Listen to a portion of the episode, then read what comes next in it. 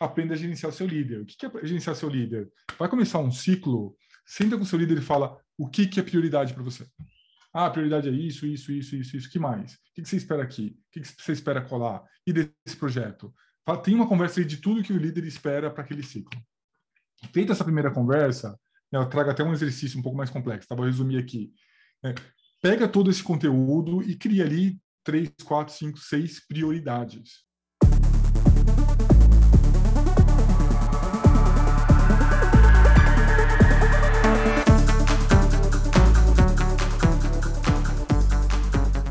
Fala pessoal, sejam todos muito bem-vindos aí a mais um episódio desse Emo Marketcast. Eu sou o Gustavo Stork, sempre host de vocês aqui. Um episódio cheio de novidades. Eu adoro novidades, adoro trazer novidades para vocês. Convidados especiais, como eu sempre falo, eu sou um privilegiado por estar conversando com tanta gente boa. Antes de falar do nosso super convidado, que é um cara que tem uma carreira em Google, Facebook, escreve livro, planta, faz plantinha, plantação, cuida da família.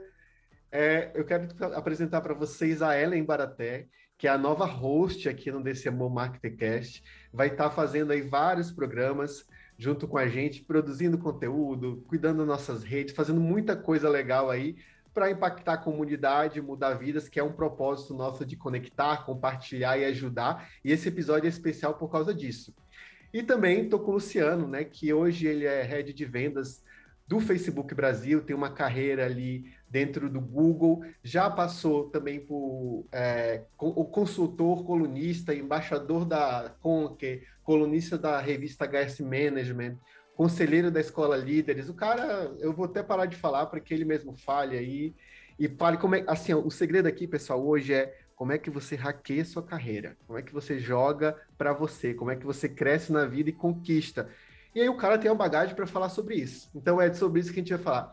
Luciano, seja muito bem-vindo. Ellen, obrigado. Vamos conduzir essa grande entrevista. Fica à vontade para se apresentar, Luciano. O microfone é seu.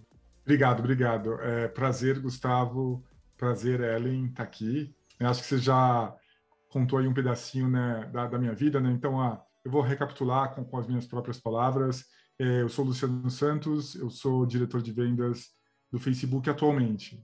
Eu falo que esse é o meu primeiro emprego, e eu tenho um segundo emprego também, eu produzo conteúdo sobre o que eu chamo de educação corporativa, sobre carreira, liderança, comportamento e mais algumas outras coisas. Eu tenho né, algumas colunas, acho que a principal na revista HSM, eu sou muito presente né, no LinkedIn, eu posto praticamente né, todos os dias, eu, né, eu tenho algumas parcerias com a Escola Conquer, com algumas outras escolas, né? E, e eu falo que essa questão de educação corporativa é uma das minhas paixões, é, porque se a gente cuidar da nossa carreira, a gente pode revolucionar a nossa vida. A gente vai falar, não vou adiantar os tópicos não, Gustavo, Ellen, daqui a pouco a gente fala mais sobre isso, mas eu acredito muito nisso, e agora acho que vou passar a palavra para Ellen e a gente continua a conversa. Bom, então, em primeiro lugar, uma honra enorme estar fazendo parte agora do, do podcast do DCMO's Marketers Cast. Uma experiência única aí de poder falar de, com pessoas, profissionais maravilhosos, como é o caso do Luciano hoje. E, enfim, a minha, a minha apresentação é breve, é só o meu obrigada, e eu tô louca aí para a gente seguir nessa conversa e saber um pouco mais sobre carreiras, saber um pouco mais sobre o teu livro também, Luciano, que você lançou recentemente. Acho que uh, a gente pode começar até por ele, né? Seja egoísta com a sua carreira. Quero saber mais sobre ele. Claro, é, claro. É polêmico, né, Luciano? Começa polêmico. O Luciano fez essa ação lá na, nas redes, definição desse nome. Claro, tinha que ser polêmico, mas o conteúdo é muito bom. É, o, na verdade, né, a, a, palavra egoísta, algumas pessoas não gostam, falam que é exagerado, é, outras ficam curiosas é, sobre o que, que aquilo significa. É, o título é uma provocação, sempre foi desde o começo, né? mesmo quando eu coloquei para votação, eu já estava bem firme que eu queria que fosse esse nome, né? só se tivesse uma rejeição muito alta, né, eu ia mudar de ideia. E por que, que ele chama Seja Egoísta com a Sua Carreira? Eu, quando eu contei um pouquinho para vocês sobre aquele meu segundo emprego, esqueci de mencionar que eu, eu sou mentor profissional, né? Então, dou mentorias para dezenas de pessoas né, por mês e já, já mentorei mais de mil profissionais até hoje, e faz quatro anos que eu ponho muita intenção e muita observação para a carreira, né? Que é um, um dos subitens de, de educação corporativa. E uma das coisas que eu percebi é as pessoas são tudo quando o assunto é sua carreira, menos egoístas. Elas são o exagero para o outro lado, né? Então elas, né, falando, falando aqui de modo geral, lógico, cada um tem, tem a sua jornada, mas de modo geral, elas às vezes ficam apáticas, elas dão mais ouvidos a familiares, a amigos, a um chefe, a um gerente, a outros, do que a elas mesmas, quando tem que tomar uma decisão ou fazer alguma coisa em prol da sua própria carreira.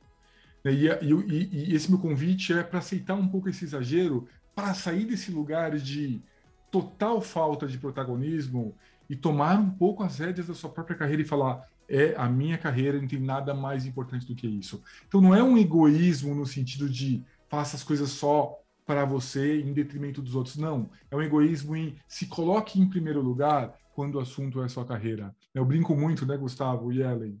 É, empregos, empresas ficam. Né? Você pode, hoje você está lá com a sua estabilidade, amanhã você pode ser demitido, pode sair por algum motivo. A sua carreira não, ela está atrelada contigo para sempre.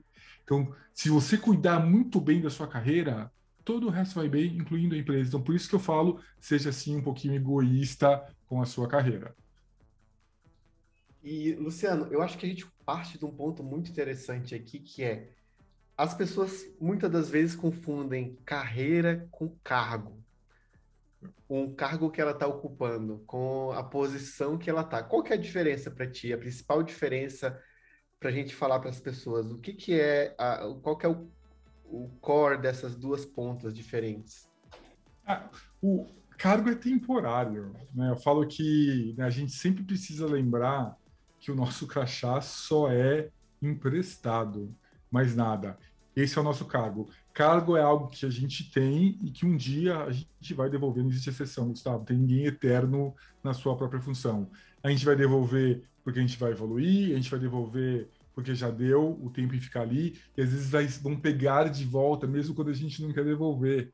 Né? O que é, que é super comum no mercado, todo, praticamente todos os profissionais vão passar por uma demissão ou mais. Então, isso é o cargo. O cargo é aquele, aquela coisa temporária que recebe um crachá e esse crachá não te pertence.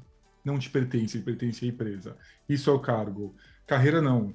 Carreira é o que você vai construir desde o momento em que você começa, né, tem várias visões a estudar, a fazer estágio, a trabalhar, e essa construção até o seu futuro profissional, até o futuro que você construir, a sua carreira.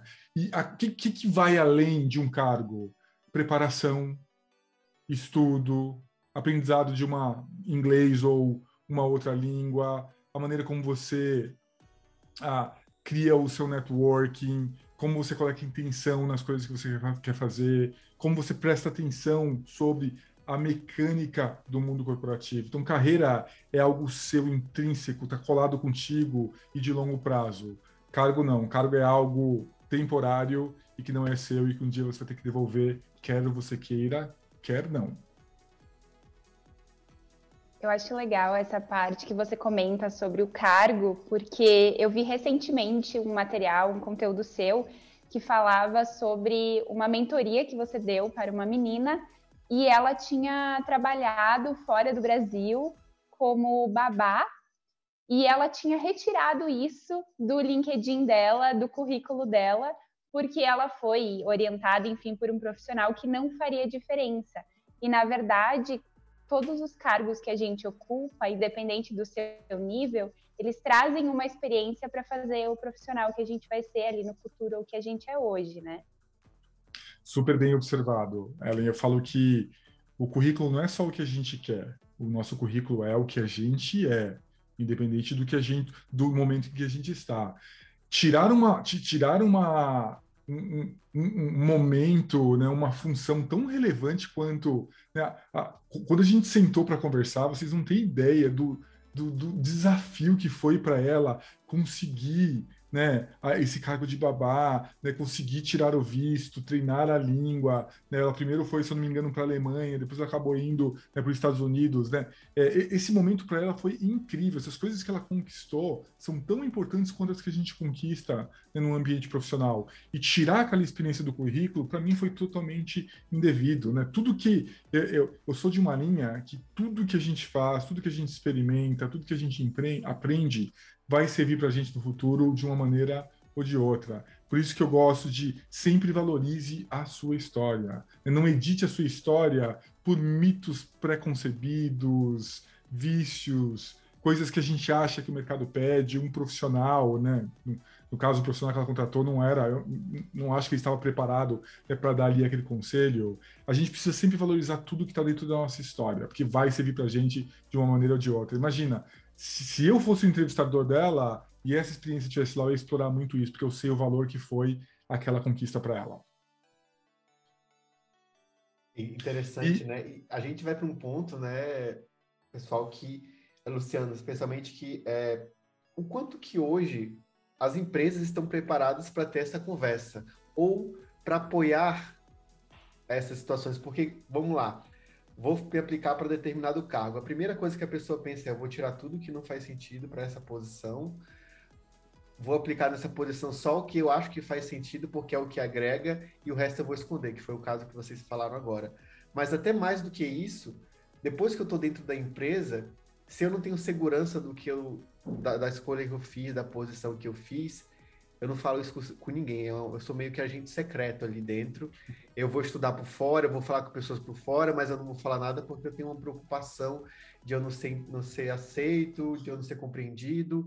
O quanto que as empresas estão, é, elas próprias geram esse comportamento nas outras pessoas. Eu acho que a gente está num momento de mudança agora, Gustavo. Eu entendi a, a, a sua perspectiva de onde você vem lógico, né? Nada que eu falo aqui é para determinar uma ação, tá?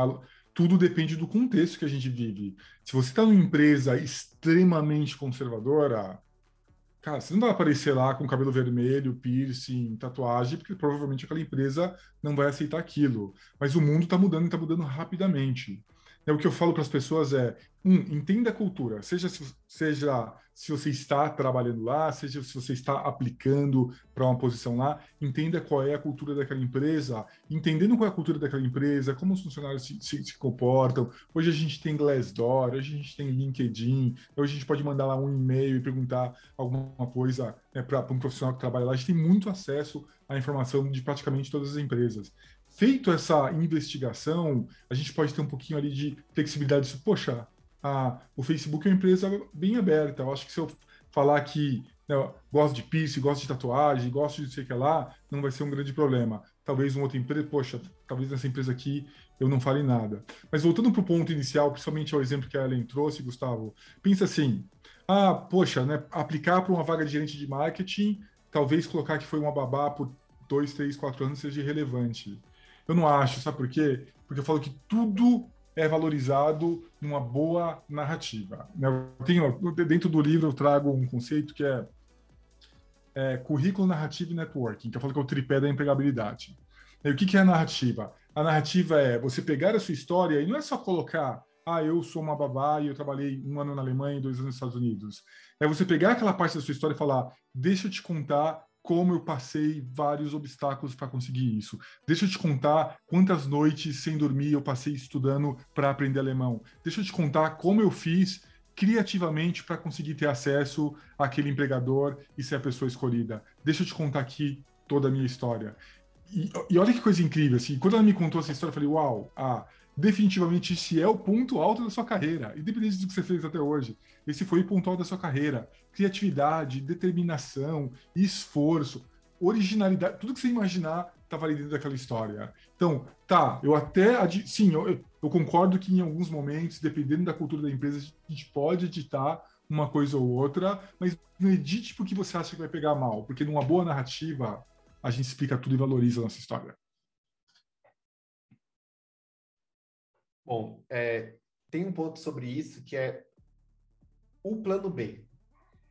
como a pessoa começa a construir essa, essa vida paralela, digamos, de certa forma, dentro dessa história. E a gente tem dois caminhos aqui, né, Luciano? Um, é, eu quero simplesmente mudar de empresa, é, eu não estou satisfeito, seja pela cultura, salário, é, pelo ambiente, o que quer que seja. E o outro é, eu quero realmente mudar de carreira, eu me vejo num, num cenário diferente, não foi isso que eu escolhi, ou eu entrei aqui por oportunidade, né? Foi uma oportunidade que eu tive, mas não é onde eu me vejo daqui a dois, três, quatro, cinco anos. É, você que tem uma carreira bem estruturada quanto a isso e, e, e, permaneceu durante um bom tempo dentro de um único segmento, né? Dentro de um segmento específico, atuando como profissional especialista como começar a pensar nisso, como construir esses passos sem se prejudicar, sem prejudicar é, a parte financeira, sem prejudicar o trabalho, as suas entregas? É, boa pergunta, Gustavo. É, plano B. É, qual, qual, é o, qual, é o, grande problema que eu vejo nas pessoas hoje né, com relação à carreira e próximo passo, plano B, etc? Imediatismo. O que, que é imediatismo? Eu tô lá no meu trabalho, bonitão, legal, tá tudo funcionando, aí chega um chefe novo, odiei aquele chefe, preciso mudar agora. Né? Ou, ah, me dei conta que estou 10 anos fazendo essa coisa, preciso mudar agora. É quando as pessoas percebem que elas querem uma mudança ou precisam de uma mudança, elas fazem isso muito perto do momento de agir, né? que causa aquele imediatismo, e com o imediatismo nada funciona direito. Ah, eu decidi que hoje eu quero mudar amanhã. Não funciona assim. Eu falo que uma mudança, a construção de um plano B é algo de longo prazo, Gustavo. Então, vou pegar o meu próprio exemplo, tá? É, eu sou hoje um executivo de vendas. Né? Eu trabalho há 23 anos dentro do mercado de tecnologia, UOL, né? fiquei 11 anos no Google, estou que meio no Facebook hoje. E eu também tenho, que, né, que eu brinquei lá no começo, que é o meu segundo emprego, né, que é produção de conteúdo, mentorias, treinamentos, a escrita, o livro, né, etc. Você acha que isso tudo nasceu mês passado? Não. Isso foi uma construção. É, faz quatro anos que eu estou construindo essa outra pessoa e esse outro caminho de carreira. É isso que eu sempre trago para as pessoas pensarem. Comece a construir o seu próximo passo, comece a construir o seu plano B. O que você gostaria de fazer? Poxa, você é apaixonado por fotografia? Não vai esperar para fazer um curso de fotografia e migrar quando você estiver absolutamente no limite dentro do seu emprego. Faz antes faz um curso devagar. Poxa, quer escrever?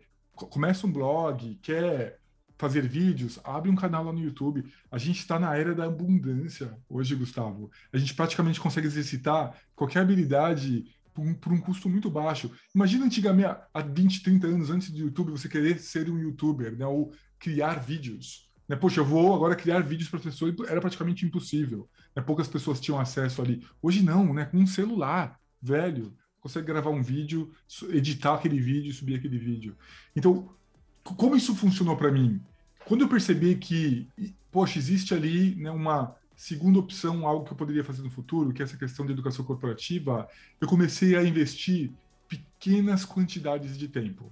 Meia hora num dia, uma hora no outro, às vezes pegava duas horas no final de semana, e eu fui construindo isso aos pouquinhos. É, eu gosto muito de uma de, de fazer uma analogia Gustavo, é que para a gente construir uma casa, a gente precisa de 2.000 e 2.500, 600 blocos. Se a gente colocar 3, 4 blocos por dia, 3, 4 blocos por dia, meia hora por dia, talvez uma. Em um ano você tem uma casa, em dois você tem um sobrado, em dez você tem um castelo. É isso que eu tento trazer para as pessoas. Não espere o limite para poder começar a pensar e construir o seu próximo passo, o seu plano B, o seu futuro. E quando, quando você identificou que, ah, lógico, 23 anos de carreira executiva, é, eu acho que o tempo ele é muito relativo para quando a pessoa se sente preparada para dar um próximo passo. Mas para você, você com a maturidade e a visão que você tem hoje, você tomaria a decisão de ir para este caminho do conteúdo, de tudo que você está fazendo, dessa independência maior lá atrás? Ou você acha que esse é o momento correto? Quando que é o momento para as pessoas é, soltarem as amarras, de se lançarem? Se eu soubesse responder isso, eu escrevi um livro e ficava milionário. Isso é diferente para cada pessoa, Gustavo. Cada pessoa tem o seu momento. É, o que, que, eu falo? Começa a sentir as coisas, começa a sentir o que, que o trabalho significa para você. Então, gosto muito do. Eu sempre cito né, é, a, o que eu vou falar agora, né? Eu trabalhei com, com um VP brilhante, né, ele falava que tinham três coisas que mantinham ele no trabalho. Né? Se ele estava aprendendo alguma coisa, se ele estava ali deixando a marca dele, né? criando impacto, e se estava se divertindo. E se faltava uma, uma dessas coisas no trabalho, luz amarela, se faltavam duas, luz vermelha. É o momento de mover. Eu sempre falo para as pessoas a pensarem isso, pensarem quais são as coisas que mantêm ela no trabalho.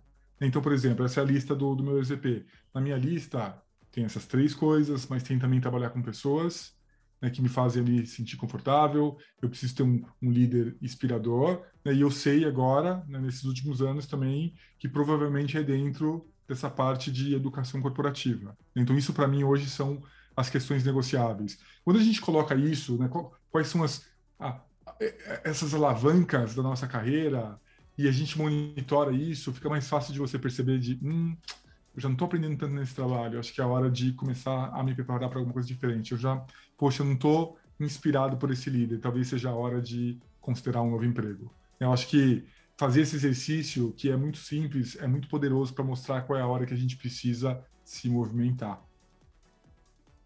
É, eu acho que, a, além do título do seu livro ser o, né, o Seja Egoísta, ele tem um outro tópico ali que é interessante, que você falou um pouco agora, que é gerencie seu líder.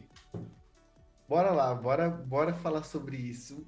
O que é, é gerenciar o seu líder? Boa. Você sabe que esse capítulo, né, o livro, ele foi lançado agora no dia 17, né, dia 25, faz poucos dias, ainda está em distribuição, né, algumas pessoas estão até brigando comigo que não receberam ainda, compraram. É, mas esse é um dos capítulos, mas já está chegando alguns feedbacks, lá, alguns feedbacks na Amazon também, né, e, e, essa parte, né, acho que umas cinco ou seis pessoas já vieram falar comigo. Eu falo que aprender, aprender a gerenciar o nosso líder é absolutamente estratégico.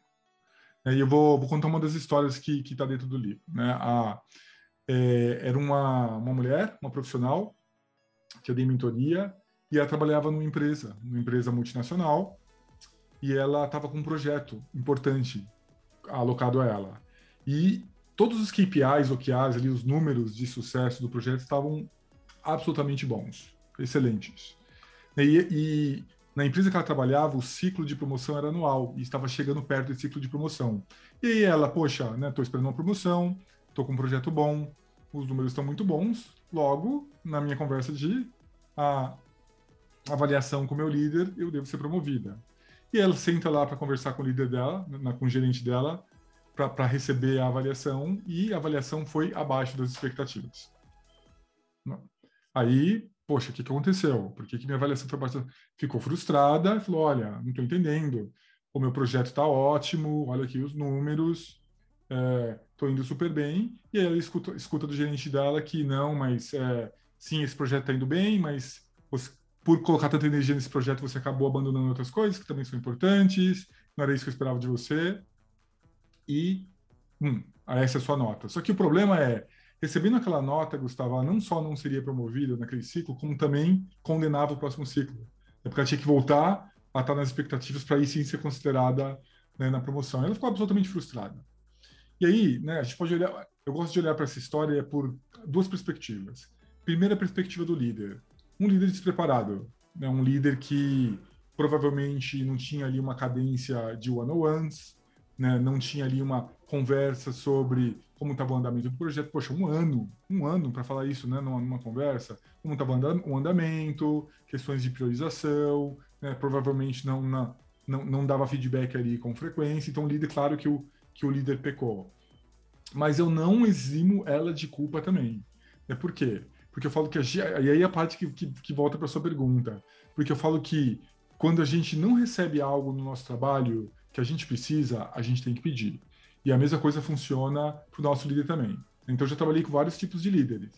Eu tinha um líder, por exemplo, que era excelente em absolutamente tudo, mas muito ruim em passar ali quais eram as prioridades para trabalhar. A gente trabalhava para o semestre na época, quais eram as prioridades do semestre. E aí que eu falo, aprenda a gerenciar seu líder. O que é gerenciar seu líder? Vai começar um ciclo, senta com seu líder e fala o que, que é prioridade para você. Ah, a prioridade é isso, isso, isso, isso, isso. que mais? O que você espera aqui? O que você espera colar? E desse projeto? Tem uma conversa aí de tudo que o líder espera para aquele ciclo. Feita essa primeira conversa, né, eu trago até um exercício um pouco mais complexo, tá? Vou resumir aqui. É, pega todo esse conteúdo e cria ali três, quatro, cinco, seis prioridades. Né? Coloca ali mais ou menos uma ordem que você acha que é lógica e reapresente isso para o seu líder. Falou contrato. Apresenta o contrato. Ó, líder, lembra? A gente teve aquela conversa, ó, vê se eu entendi direito. São essas seis coisas aqui que eu tenho que fazer? Ah, essas cinco sim, essa sexta acho que não é importante, faltou aquela outra. Legal. Consolidar um contrato. Depois, dependendo ali da, do tempo que tem entre avaliação, prestação de contas, faz checagens para saber se aquele, aquele contrato está válido ainda, se algo mudou. Eu mesmo, né, com o líder meu, uma vez a gente tinha feito esse contrato, chegou no meio, puxa, Luciano, esse produto aqui já não é mais né, o que a empresa quer puxar, chegou essa nova coisa aqui, vamos, re, vamos renegociar esse contrato. Eu falo que esse exercício é muito poderoso, por quê? Porque ele traz perspectiva de, das duas partes para o que tem que ser feito. Então é isso que eu quero. É um pouco mais complexo o exercício do livro, mas é isso que eu quero dizer em gerenciar o seu líder. Não seja, e isso vale, isso, esse é um tema que passa por todo o livro. Todo o livro, Gustavo. A gente não pode ser um personagem passivo quando o assunto é a nossa carreira. Luciano, uh, eu fiquei, fiquei curiosa aqui com você falando sobre você já ter diversos, já teve diversos líderes, enfim, e, e sobre essa, essa prática e essa atividade com os líderes, do gerir o seu líder, né? Mas eu fiquei curiosa de como você uh, co como você decidiu, né, começar a trabalhar a educação corporativa foi por causa do, do, da sua experiência com líderes? Você percebeu que havia muito líder despreparado no mercado?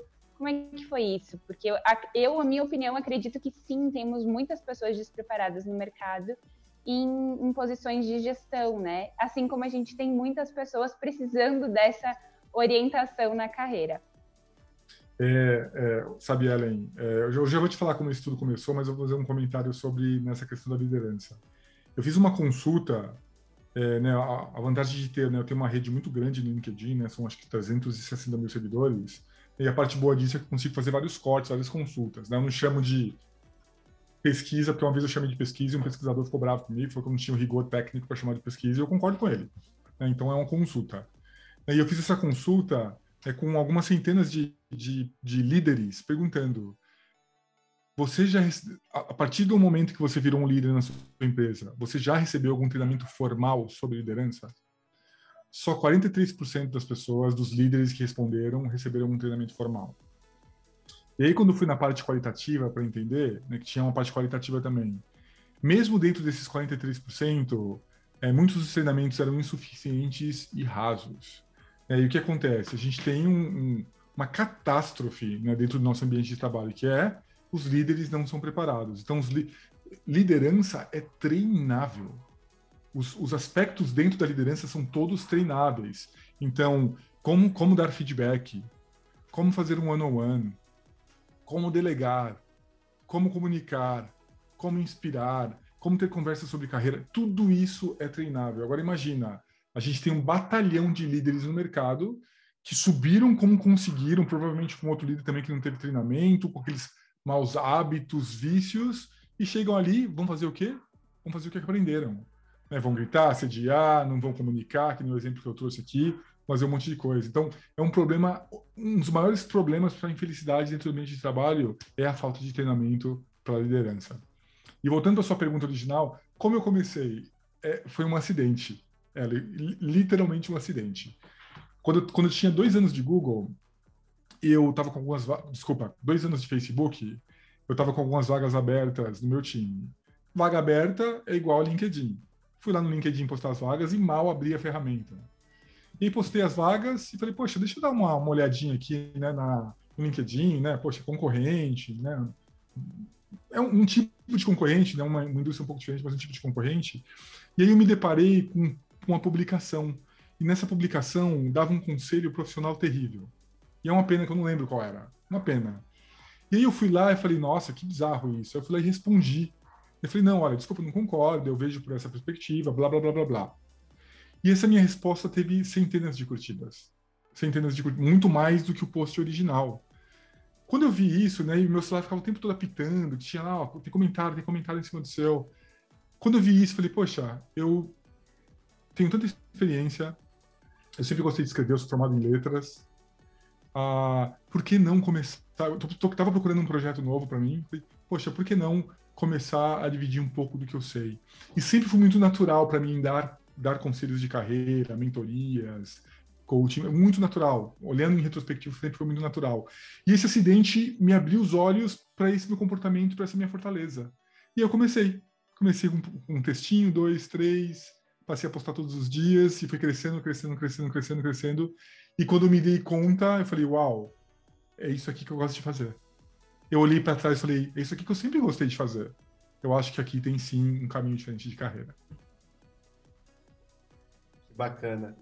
E Luciano, é, acho que é, acho que podia ser não podia ser um podcast isso, né? Ele podia ser uma minissérie, né? De três episódios para a gente conseguir cobrir todos os assuntos. Poderia. Isso é legal, mas assim, para quem já ficou naquela, poxa, eu quero saber mais, já sabe como se procurar o Luciano, mas é, eu quero que a gente caminhando aqui para essa reta final, é, a gente, o Luciano fala um pouco uh, do livro em si mesmo, desse lançamento que aconteceu, e traga aí na superfície para a gente, assim, é, três sacadas desse livro, assim, que se a pessoa pegar, ela vai falar assim, poxa, por que, que eu não vi isso antes, né? Por que, que isso não...